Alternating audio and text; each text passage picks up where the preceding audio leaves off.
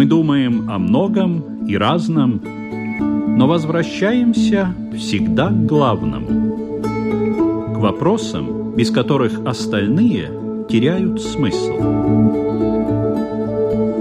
Беседы о главном на Латвийском радио 4.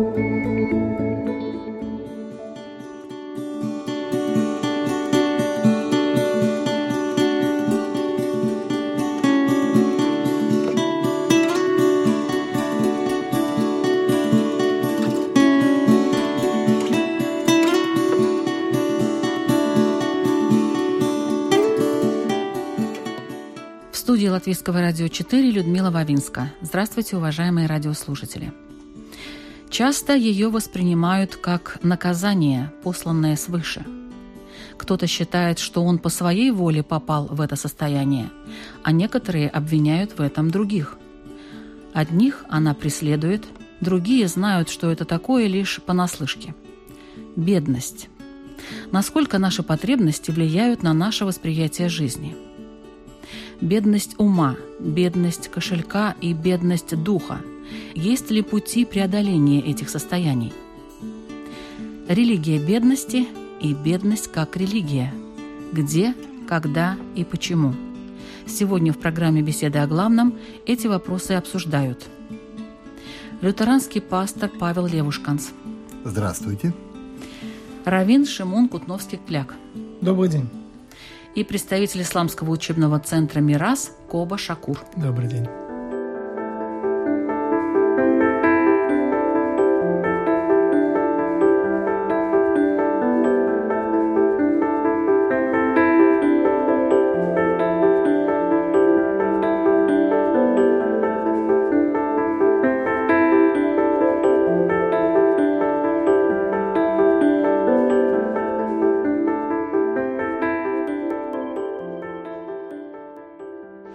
Сами, вот три человека передо мной сидят. Вы знаете, что такое бедность?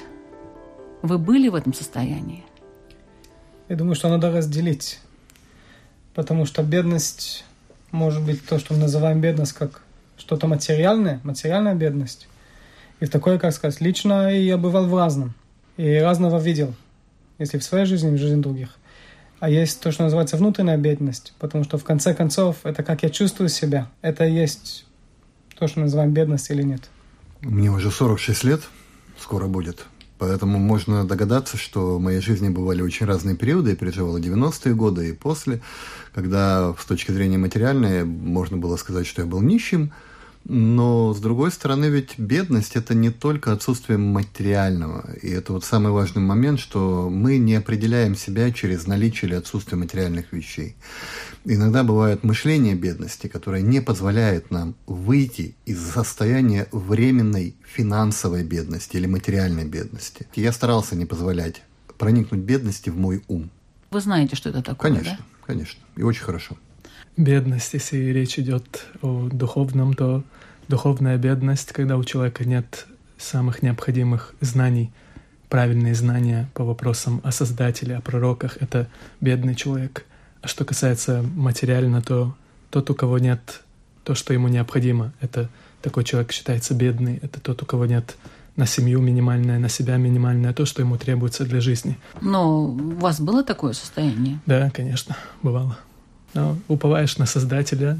Когда у какого-то человека бедность, ему не нужно фокусироваться, сконцентрироваться на тех, у кого больше, думать про того, у кого есть еще меньше, и тогда ты как бы благодарен Творцу, ты не печалишься, надеешься на лучшее. То есть оптимистичный такой взгляд, да? Конечно. Был? А что такое потребности? Какие они могут быть у верующего человека? Есть ли у верующего человека какие-то особые потребности или, скажем так, свод, список каких-то потребностей, которые обязательно вот надо удовлетворить? Я не имею в виду сейчас в данный момент духовные потребности, а чисто такие материальные. Я скажу, э, изначально мы все люди, то, что может сказать, что нас объединяет, это что у всех есть желание. Как я знаю, что встал утром, я чего-то сразу хочу, еще пять минут поспать или чашка кофе но это желание, это то, что нас всех объединяет, и мы являемся это желанием. Вопрос, как мы его наполняем.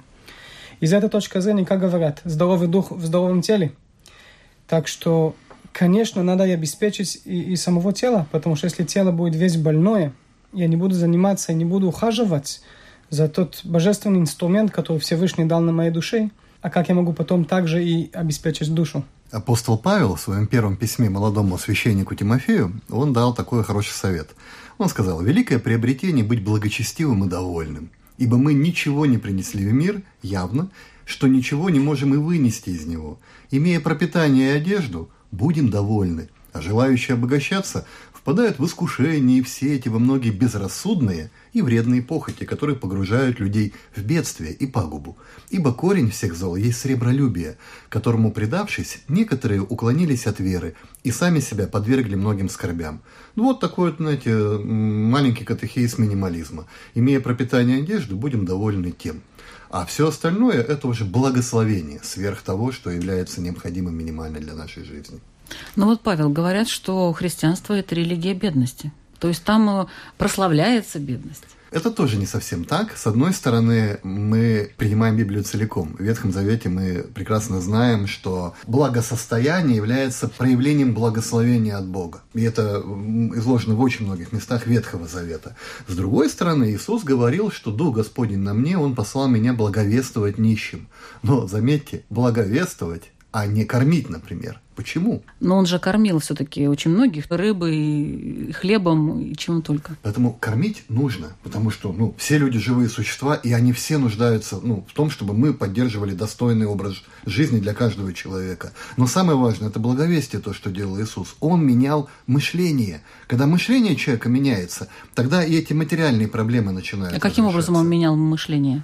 Он проповедовал истину. Когда человек принимает истину, когда человек доверяется полностью Богу, когда человек следует, опять же, тем принципам, которые изложены в Священном Писании, то его мышление меняется. Если вы заметите, например, в христианстве можно встретить такой жанр, э, гомилетический, наверное, скорее такой ораторский жанр, как свидетельство. То есть тех людей, которые были в огромных проблемах. Некоторые из них были наркоманами или нищими, или даже заключенными, но благодаря тому изменению мышления, которое произвело в них евангельская весть, они восстановили свою жизнь, а иногда даже достигли успеха.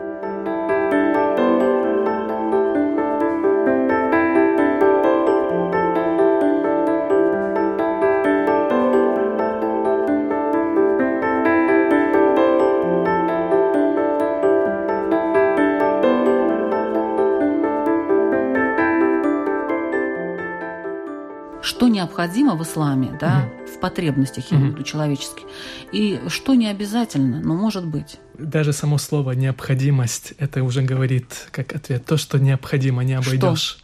К примеру, питание. Человек без питания, он не Питание может... разное бывает. То, что человеку, опять же, это слово необходимо, что ему нужно, чтобы быть здоровым, чтобы нормально, правильно выполнял законы Творца. То же самое одежда, чтобы он выглядел, чтобы он не ходил обнаженный, что-то одежда. Это то, что необходимо. Ислам не побуждает бегать за материальным, что много зарабатывать, много кушай. Наоборот, сказано, лучше воздерживаться от лишнего. Но это не является обязательным. Кто хочет, может сверх необходимого. Сверх необходимого зарабатывать, сверх необходимого кушать, одевать. Но рекомендуется воздерживаться от того, что может баловать твою душу. Например? Например, кушать больше, чем тебе нужно, 4-5 раз в сутки, или одевать роскошную одежду, которая тебе, по сути, это не нужно.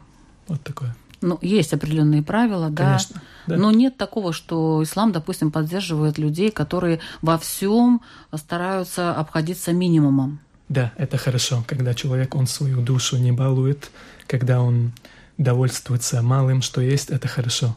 Пророк Мухаммад, мир ему, он сказал, что благочестивые рабы Бога, они не из развлекающихся – то есть праведные люди, они не те, кто много веселятся, много кушают, думают, как покушать, как лучше. Они не об этом думают. Они думают, как выполнять правильно повеление Бога, как приносить пользу другим людям. Они не думают эгоистично о себе, больше кушать, больше одежды. Они же верят в рай и в ад. Они верят, что неверующий будет в аду. Они думают, как принести пользу другим людям, спасти их от ада.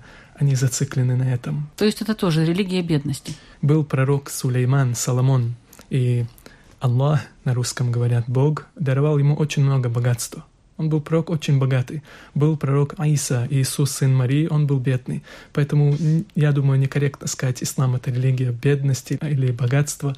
Ислам — это религия покорности единому Богу, и в этой религии чувствуют себя комфортно и богатые, и средний класс, и бедный. А в иудаизме? Я знаю, что как раз-таки там нету такого культа бедности. В иудаизме всегда были и богатые, и менее богатые. Вот это хорошо было сказано. И богатые, и менее богатые. Потому что, как Бедных сказать, не было. То нас учит, я думаю, это правильно везде. Нельзя дать тому, который рядом со мной, умереть из голода. Из этой точки зрения даже менее богатый человек, в конце концов, будет те, которые будут его поддерживать. В первую очередь семья, а если не семья, тогда город и так далее. То есть это всегда было, и к этому всегда учили. Есть такая идея, которая написана в Перке Авод и написана в разные писания о том, что а зачем есть люди, которые у них есть меньше? Для того, чтобы у богатых было кому давать. То есть из этой точки зрения это не то, что «О, я богатый, я одолжил кому-то, вот я сделал одолжение, несколько монет кинул». Наоборот, тот человек, который готов от меня получить эти несколько монет, он мне делает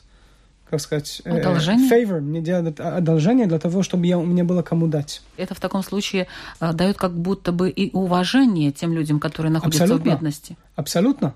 Бедность это, как сказать, это не значит, что человек плохой. Может быть, это что-то из предыдущей жизни. Мы знаем, что в иудаизме есть реинкарнация. Может быть, он пришел, чтобы что-то именно затеять в этом мире, здесь и сейчас, в этой жизни. И теперь мы видим это много. Очень низшие, очень бедные люди, которые достигают слава и достигают богатства и так далее. И есть очень богатые люди, которые все теряют мгновенно. Из этой точки зрения у каждого есть своя та жизнь, которая ради нее он пришел, ради то исправления, которое его душа ищет в этом мире. И мы это делаем с помощью средств, с помощью того, что нас окружает и так далее и тому подобному. И тогда, если я это понимаю, и я понимаю, ради чего я здесь, тогда моя радость, мое счастье никак не страдает за счет, сколько у меня есть в кармане. И то, что Тора нам учит, очень что-то красивое. Любой мой доход, именно доход, я не говорю сейчас о обороте, ну, доход, вот, нету я получил.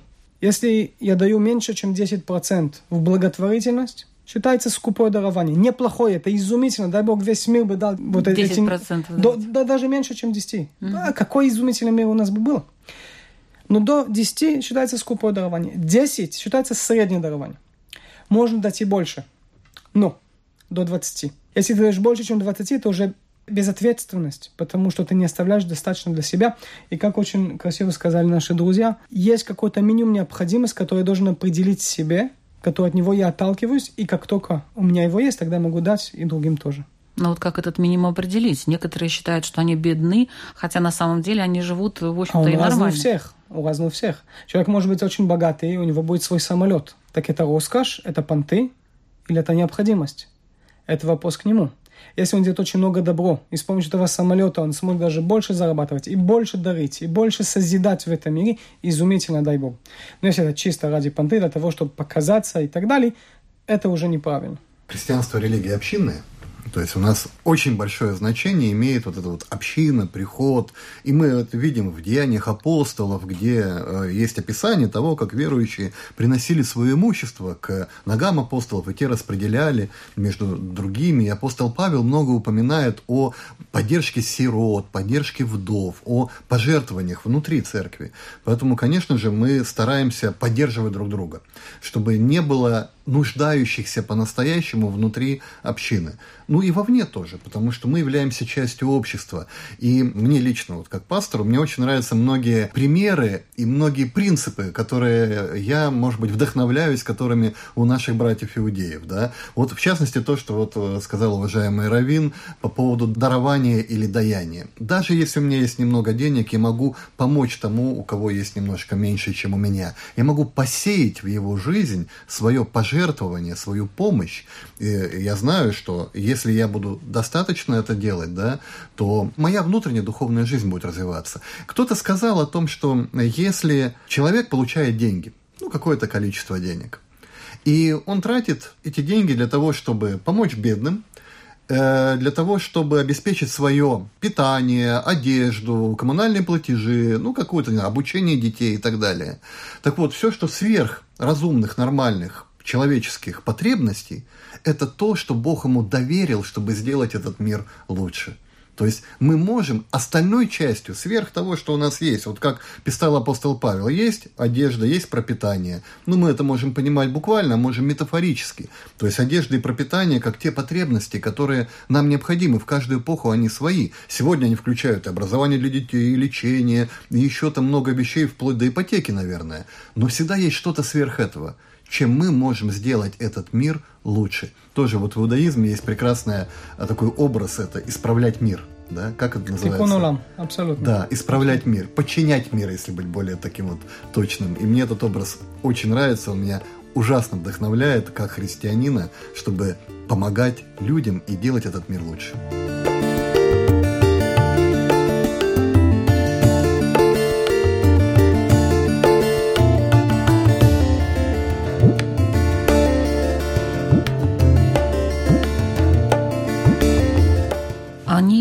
Состояние бедности наказанием за грехи? Иногда бедность ведет к богатству. Иногда бывает такое, что какой-то человек, он, когда имел много, это его отвлекало от того, что на самом деле для него полезно. Потом, когда он получил, когда он был богатый, он делал какие-то добрые деяния. Создатель может дать ему, что он становится на время бедный. Через бедность он начинает выполнять повеления Бога, намаз, уже нету то, что его отвлекало то иногда эта бедность приводит к богатству, он становится благочестивый мусульманин, очень много добра делает, то иногда в этом есть благо. Иногда бывает такое, что человек, он был богатый, делал какие-то грехи или вредил, и Создатель наказывает и лишает его. То у каждого человека своя история жизни. Иногда какой-то человек теряет имущество, и в этом милость Создателя. Иногда бывает, когда теряет имущество, это наказание. Бывает так, что человек теряет имущество, в этом для него благо. Это для него лучше. А он понимает это? Понимает он или нет, в этом есть благо. Но mm. когда он понимает, это хорошо. Но Создатель, он всезнающий. Иногда есть так, что люди, когда они бедные, они лучше, чем когда они богатые. И есть люди, когда они получают богатство, это не портит их. То порой повторюсь, порой бывает, что Создатель дает бедность, и в этом для этого человека благо. А иногда человек, он теряет богатство, становится бедный, и это наказание ему за грехи. Поэтому надо смотреть у каждого человека своя жизнь, своя история, надо смотреть на его жизнь. Сам человек, если не понимает, вот он говорит, Господи, за что ты меня наказываешь, почему ты у меня отнял там что-то такое? Да, верующие люди, они никогда не возмущаются на Создателя, они не говорят на Бога, за что так. Согласно исламу, и пророк учил, и ученые ислама сказали, если какой-то человек возмущается на Бога, говорит, Бог, за что ты мне то-то, mm. он уже становится не мусульманин, не верующий. Мусульманин — это покорный единому Богу покорный. А возмущение и покорность — это как белое и черное. Скажем, э, в иудаизме э, есть богатые, есть не очень богатые. Люди, которые не очень богатые, ну, назовем их бедными, или вообще это слово не употребляется в иудаизме? На иврите есть слово «они», то есть человек, который у него нет эти имущества и так далее. Угу. Почему я предполагаю использовать тот, у кого есть меньше имущества, потому что, как я понимаю, в основном мы здесь говорим о материальном состоянии. Я знаю ну, люди, которые да, у них пока. есть очень мало, но они столько счастливы, настолько щедрые, они, от них просто свет настолько сияет. И назвать такого человека бедным я не могу. Язык не поворачивается, Абсолютно. да? Но у него другое богатство, да, нематериальное. Абсолютно. И всегда ли бедные люди, у которых мало чего есть, всегда ли они добрые, всегда ли они щедрые? Нет. Сколько есть бедных, которые на все жалуются и считают, что им положено, и что этот мир э, ужасное место. Это правильный путь для этих людей? То, что я знаю, считаю, что нет. Потому что Всевышний дает нам только добро. Мы говорим, что Всевышний – это абсолютно добро. И это наша главная аксиома в, вере, если можно так сказать, в нашу уверенность в Творцом. Если это абсолютное добро, а как абсолютное добро может дать что-то плохое? То есть даже то, что мы называем наказание и так далее, я предполагаю это называть, то, как мы говорим, причина и следствие. Помните, когда мы здесь сидели, я привел пример про электричество. Если я взял случайно свой палец и втокнул в розетку, я получил удар. Меня кто-то наказал? Нет, я сделал глупость, и причина и следствие произошло. Если я закрыл шторы в моей комнате, неважно, сколько солнце сияет, если у меня есть blackout шторы, у меня будет темно дома. Нету здесь никакая ненависть или Но тут есть такой момент, вы сами это сделали. Абсолютно. А бывает, что э, человек живет вроде, ну, как он жил, живет, живет, живет. от благотворца. Раз, Абсолютно. Да, и Абсолютно. нету ничего у него. Абсолютно. Так а тут-то как? Я думаю, это все будут со мной согласны, каждый раз, когда мы даем нашей злость, наши обиды, нашими страхами и сомнениями на, нас контролировать, мы на самом деле как будто отключаемся от Творца. Творец от нас никуда не уходит. Это мы закрываем шторы. То есть каждый раз, когда я виню, каждый раз я считаю, что «О, мне положено», не понимая ради чего, то, что у меня есть, ко мне пришло, я отключаюсь как будто от Творца. Хочу обратно, не проблема, просто шторы открыть, потому что Творец всегда там.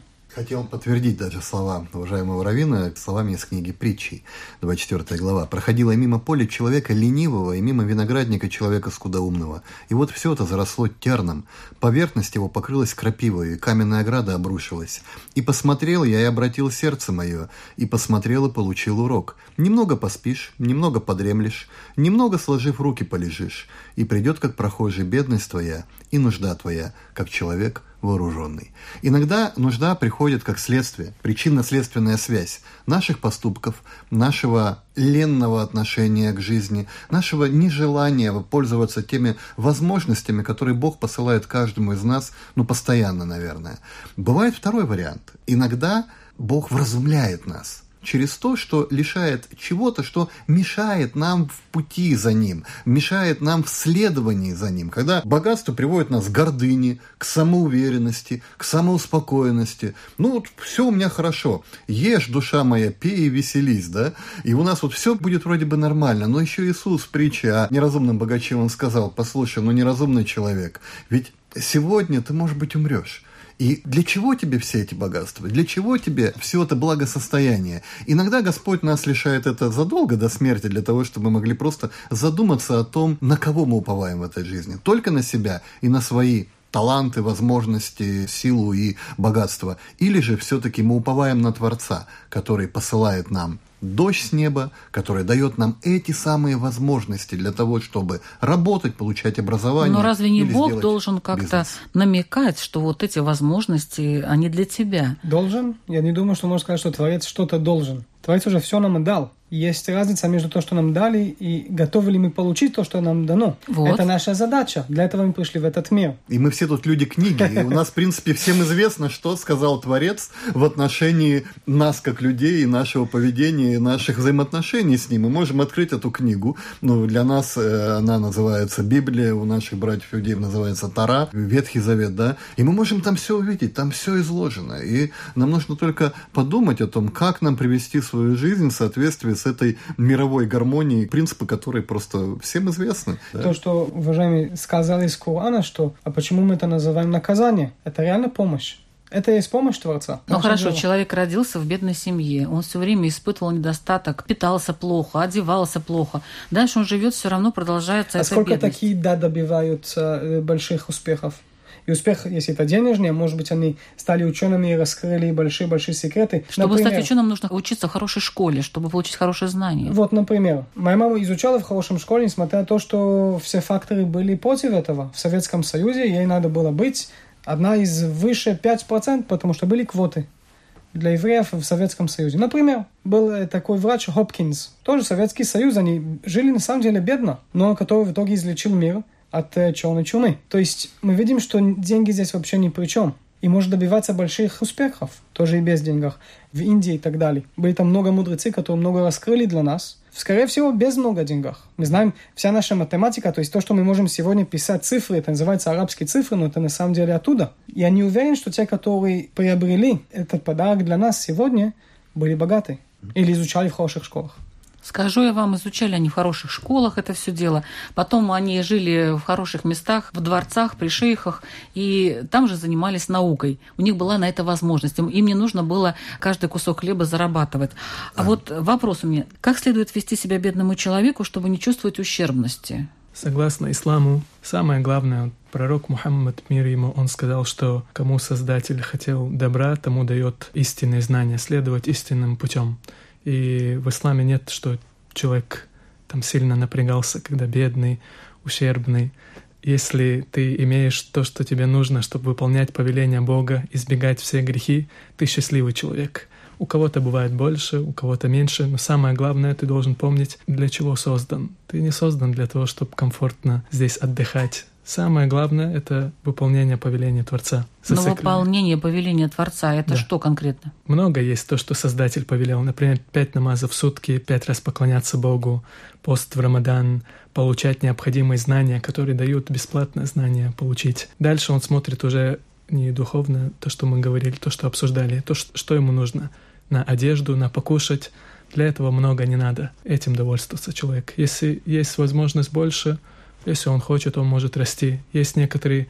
В наше время есть, если не ошибаюсь, в Иордании один человек, у него брат богатый, но сам он живет на улице. Он так хочет, и он выполняет повеление Бога, намаз делает. У него брат богатый, он может стать тоже, жить нормально, но он чувствует так. Ученые ислама говорили, это дунья, этот временный мир, он как один час. Потратить этот час на покорность Создателю. Все, что ему надо, он хочет поклоняться Творцу, и так он живет, в общем.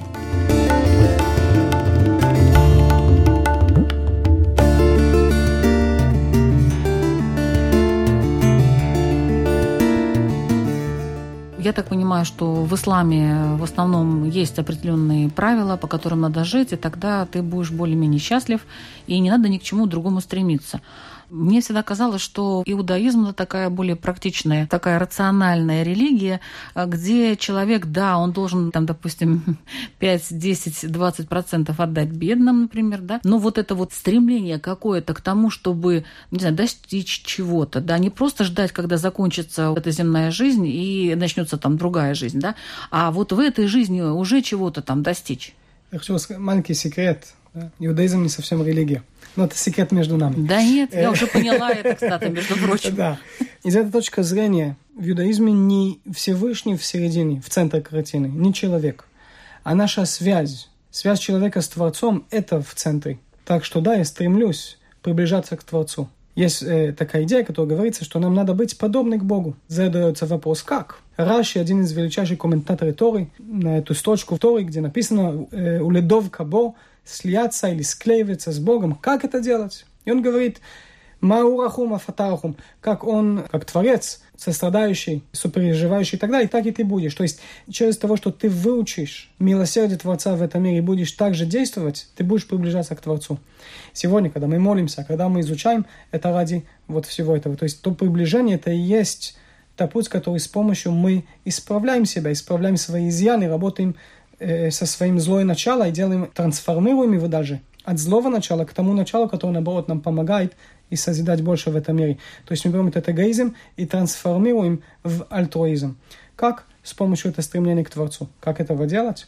Дарование, изучение, молитва, работа над собой, оказывать сопротивление нашей эгоистической желания и так далее. Ну, тут есть какое-то место для материального блага, материальной Само бедности? Тем больше у меня будет, я смогу больше даровать и делиться, как мы сказали угу. до. Чем больше сказать, у тебя будет, тем больше даровать того, чтобы, и делиться. Да, то есть, что взять для себя, чтобы у меня было больше в карман, и вот уже наши друзья здесь уважаемые сказали, с собой не возьмешь. Сколько этого пытались сделать, пока еще у них не получилось.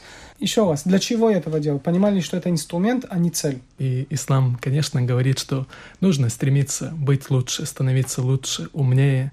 Ислам не говорит просто сиди и ничего не делай. Нет, нет, нет, Но... я так не сказала, что да, ислам да, говорит. Нет, вы, нет вы я, я сказала, что выполняй все, что положено. Да, да, понял. Да, просто все, что положено. То есть молись.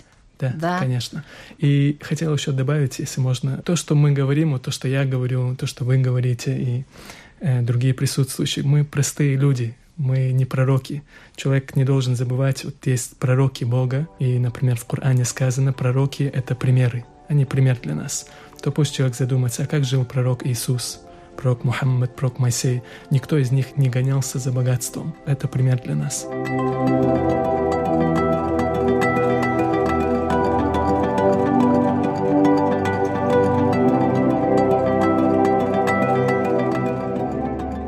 Я хочу напомнить, что вы слушаете программу «Беседа о главном». Сегодня мы обсуждаем тему а, потребности и состояния бедности. Что с этим делать? А, В программе участвуют представитель Исламского учебного центра «Мирас» Коба Шакур, Равин Шимон Кутновский-Ляк и лютеранский пастор Павел Левушканц.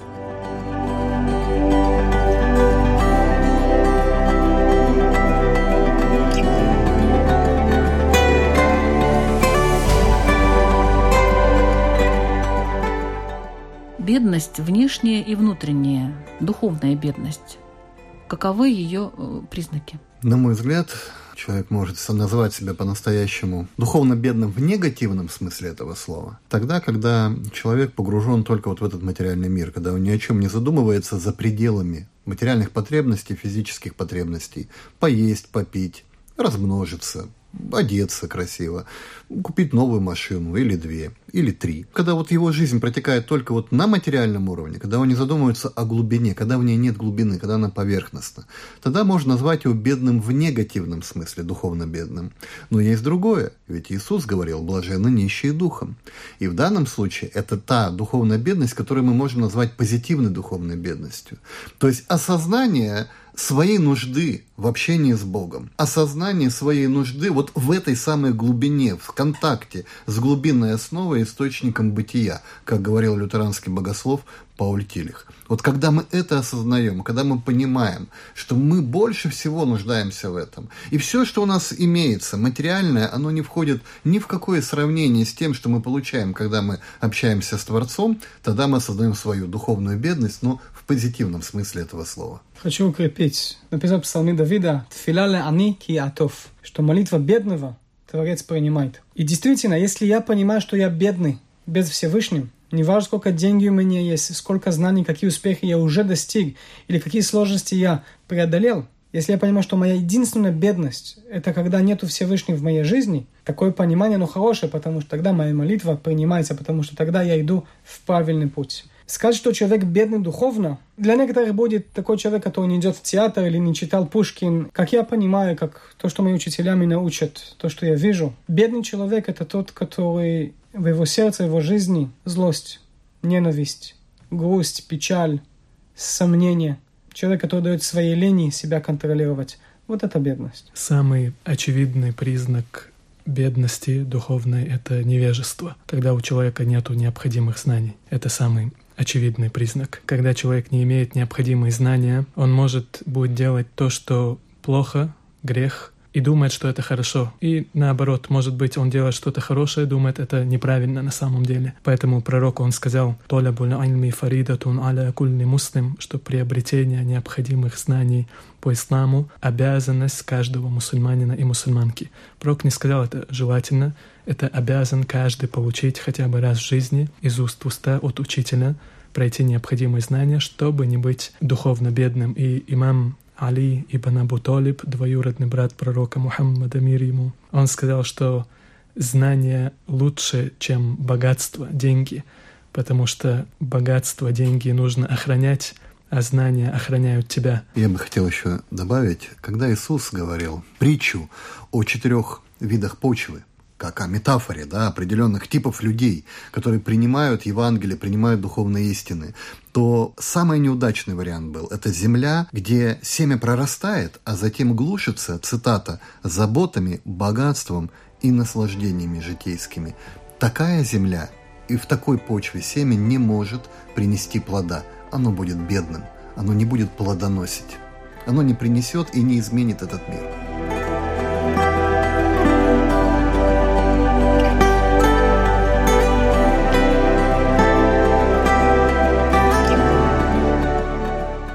Религия и бедность. Почему чем беднее страна, тем религиознее ее население? Не согласен чем это связано? Вы открыли эту ссылку, которую он давал? написано 44%. Не написано, каких стран, только что 120 каких-то стран было проверено, и что 44% это уже не, не только что это 80%, это почти 50 на 50. Во-вторых, даже Америка считается очень богатая, но как там религия влияет очень сильно и на политики, и насколько они участвуют в этом мире и так далее, очень мощно. В Германии в воскресенье все закрыто. То есть тоже религия очень сильно в это участвует. Я недавно был в одной восточноевропейской стране и столкнулся с удивительной картиной. Я выходил из трамвая, я вижу, люди выходят из трамвая и куда-то бегут. То есть буквально бегут, торопятся. Ну, как порядочный турист, я решил, что там что-то чрезвычайно интересное, и побежал вслед за ними. И выяснилось, что бежали они в церковь Почему? Это было в Кракове. Потому что если они не будут бежать, то там все заполнят люди, ты будешь стоять в притворе, потому что не будет места. В этом храме в центре города было семь богослужений в воскресный день. И Польша, друзья мои, является, на мой взгляд, самой обеспеченной и преуспевающей страной Восточной Европы из всех бывших постсоветских стран. Мне кажется, в этом есть определенная связь между верой людей, молитвой людей, их убеждениями и тем, чего страна добилась в плане своего развития. Может быть, у вас Коба есть какое-то что касается да, этих показателей, то, конечно, это надо их уточнять, но в целом пророк Мухаммад мир ему, он сказал, что и перед тем, как сказать его слова, скажу, что в раю нету бедности, в раю нет нищего, голодного. Пророк сказал, что большинство обитателей рая бедные. Имеется в виду, это те, которые на этом свете были бедные. То что-то в этом есть в том, что вы сказали, Людмила, что когда люди бедные, у них меньше, что их отвлекает они, бывает, больше соблюдают, например. И, кстати, насчет этих показателей, эта статистика, также вот я слышал, что в странах, где бедные, семьи крепче. Это не значит, что если страна бедная, более религиозная, как будто это намек, типа они не образованы, поэтому нет, бывает бедные, у них крепче семьи. Разве необразованность ведет к крепости семьи? Нет. Нет, это вообще не связано, да. да. То есть получается, что ту ссылку, которую я вам давала по поводу того, что религия и бедность э, – это вещи взаимосвязанные, нет вы считаете? Я не знаю, кто сделал эти статистики, может uh-huh. быть, очень уважаемые люди, может быть, действительно, есть там очень хорошие данные. Когда, например, я изучал в университете, как делаются как раз такие, э, когда ты собираешь такие статистики и так далее, есть разные тоже подходы, как этого делать. И один скажет именно так, а другой тебе скажет, нет, неправильно ты взял э, информацию, надо иначе. Uh-huh. Из-за этого я лично не зашел так глубоко, чтобы понять и посмотреть, просто в общем посмотрел на эти цифры. Можно ли сказать, что те, которые в более низкий, назовем это некий статус, они э, больше религиозные более верующие, я могу сказать, может быть, что-то чуть-чуть другое. В много разной социальной системы, которые в них в том числе есть религия, было видно, что не связано с самой религией. Просто пробовали так контролировать людей, например, что тебе надо остаться кем ты есть, и если будешь хорош, тогда, может, тогда ты что-то еще, и это то, что ты заслужил, чтобы, чтобы некий порядок, который был то в тех временах. религия как система контроля над людьми. Использовали в том, в том числе, mm. абсолютно. И это было в разные места, под разные э, религии, и религии, которые также... То есть это может быть, но может и не быть, да? Да. Можно просто смотреть, что понимать, что это только один из запросов, о котором мы сейчас говорим, одна из схем, одна из карт. Но ее нужно накладывать другие карты. Ну, например, мы должны посмотреть, может быть, историческое развитие тех или иных стран. Может быть, некоторые бедные страны бедные не потому, что они религиозные, а потому, что, например, они еще недавно были колониями бесправными, да? Или, например, там были гражданские войны, которые были инспирированы внешним вмешательством. Или, к примеру, мы смотрим карту религиозности и богатства, а может быть, есть посмотреть еще вместе с индексом индексом счастья или количеством самоубийств на душу населения. И там, может быть, картина уже не столь однозначной. Не всегда просто вот материальное благосостояние одновременно делает людей счастливыми. А ведь, по сути дела, это то, к чему стремится каждый человек. Не к деньгам, а к тому, что они якобы приносят. К счастью.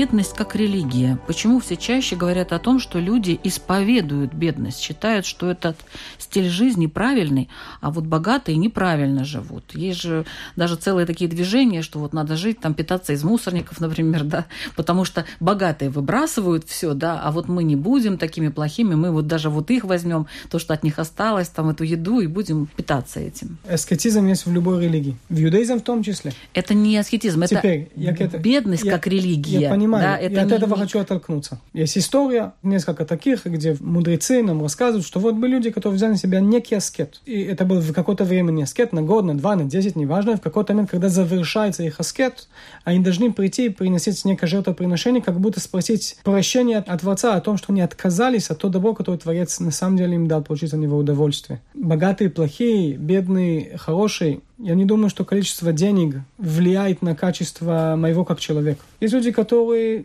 идут по ненависти. Ненависть их э, толкает, так это будет против чего-либо, это не важно. Всегда найдем причину. Да, но я говорю про другое. Когда человек воспринимает бедность как вот фетишизм такой. Вот это вот мое, я буду жить бедным, я вот принципиально буду бедным, мне вообще ничего не надо. Демократная вот страна, там, пусть живет как хочет. Да-да, но вот что это? Что это за религия такая? Вы знаете, в средние века, в 13 веке, было много движений, которые проповедовали бедность. Некоторые из них одобрялись католической церковью, некоторые считались еретическими. И вот было одно, которое изменило облик Европы и облик христианства. Это было движение, основанное святым Франциском Осиским. Знаете, чем он отличался? Вот одним единственной вещью, которой он отличался от тех, кого называли еретиками. Еретики осуждали богатство, а Франциск прославлял добровольную бедность как способ жить свободно, как некое знамение для других людей, чтобы они задумались. То есть он не воспринимал, что он самый правильный. Он говорил, меня Бог к этому призвал, чтобы я просто был такой притчей живой, как пророчество своего рода, чтобы вы посмотрели на меня и задумались, правильно ли вы живете, правильно ли у вас иерархия ценностей. Сегодня много таких новых аскетов появляется. Это минимализм, дауншифтинг, там их много-много разных других э, историй. Если это способ показать, чтобы люди задумались и как-то скорректировали свое отношение к природе, к экологии, к материальным вещам, к деньгам, к отношениям и так далее. Это хорошо.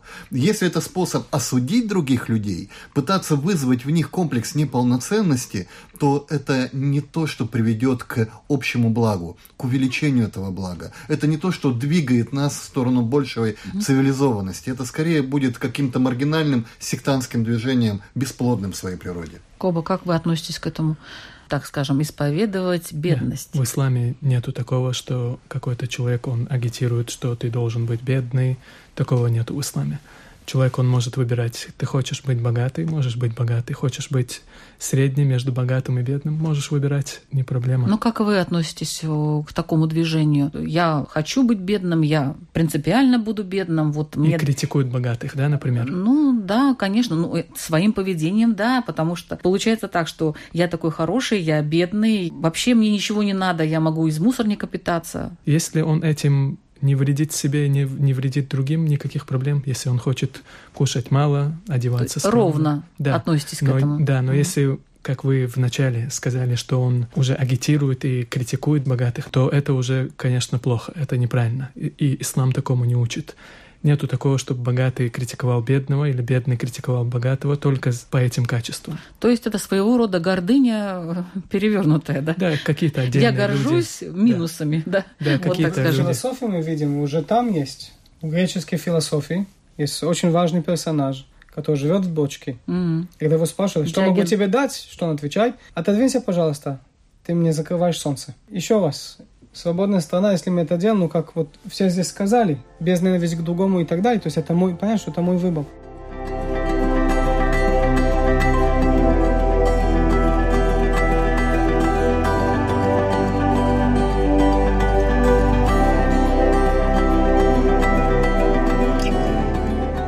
Ваши вопросы радиослушателям по теме, напомню, это потребности и состояние бедности. Лютеранский пастор Павел Левушканс. Сейчас идет Великий пост и у лютеран, и у католиков, и уже у православных. И Великий пост – это прекрасное время задуматься о правильной иерархии отношений к материальным вещам. Подумайте, что для вас является по-настоящему важным, а что вы можете пожертвовать, чем вы можете помочь другим людям. Вот есть очень хороший способ провести Великий пост. Если мы в чем-то себя ограничиваем, то просто отдайте те сэкономленные деньги на благотворительность тем людям, кто нуждается больше вас. И вы поймете, что на самом деле вам нужно не так много, а подлинные ценности вы получаете не через деньги и не в магазине во время шопинга, а получаете, когда общаетесь с Творцом. Равин Шимон Кутновский-Ляк. Пожалуйста, если вы можете взять несколько секунд, минуту, сегодня вечером, перед тем, как вы ложитесь спать, представить, подумать, а есть ли у меня на самом деле богатство в виде деньгах, время, таланты, знания, семья любящая – хорошие друзья и так далее. Найти то богатство, которое на самом деле у меня есть. Понять и увидеть Творцом через этого богатства. И с помощью этого понимания взять больше благодати, больше благодарности, радости в мою жизнь на следующий день, на следующую неделю. Стать более созидающими, более альтруистические люди, которые делают этот мир хоть чуть-чуть лучше. Представитель Исламского учебного центра «Мирас» Коба Шакур. Если бы, к примеру, вас спросили или вам предложили, что я тебе дам за твои, например, глаза или за твои губы или за твою руку несколько миллионов долларов, я думаю, никто из вас не согласился бы на такую сделку. Создатель дал вам очень много, это большое богатство, то, что мы имеем. То, что мы имеем каждый день, кто-то просит каждый день. И не следует смотреть на тех, у кого больше, смотрите на тех, у кого меньше, чтобы быть благодарны. Что касается вопроса Создатель дал тебе очень много, то спроси себя, благодарен ли ты Создателю, выполняешь ли его повеление. Спасибо. Я со своей стороны хотела бы сказать и поддержать людей, которые сейчас испытывают, ну, хотя бы те же материальные трудности. Знаете, все меняется в нашем мире. Все меняется, и это состояние тоже пройдет появятся новые возможности. Независимо от того, где вы находитесь, в каком возрасте, кто вы, у вас появятся новые возможности. В это нужно верить. Тогда и, во-первых, и жить будет легче. И действительно все изменится. На самом деле. Верьте в это. В эфире была программа «Беседа о главном». Ведущая Людмила Вавинска. До следующих встреч.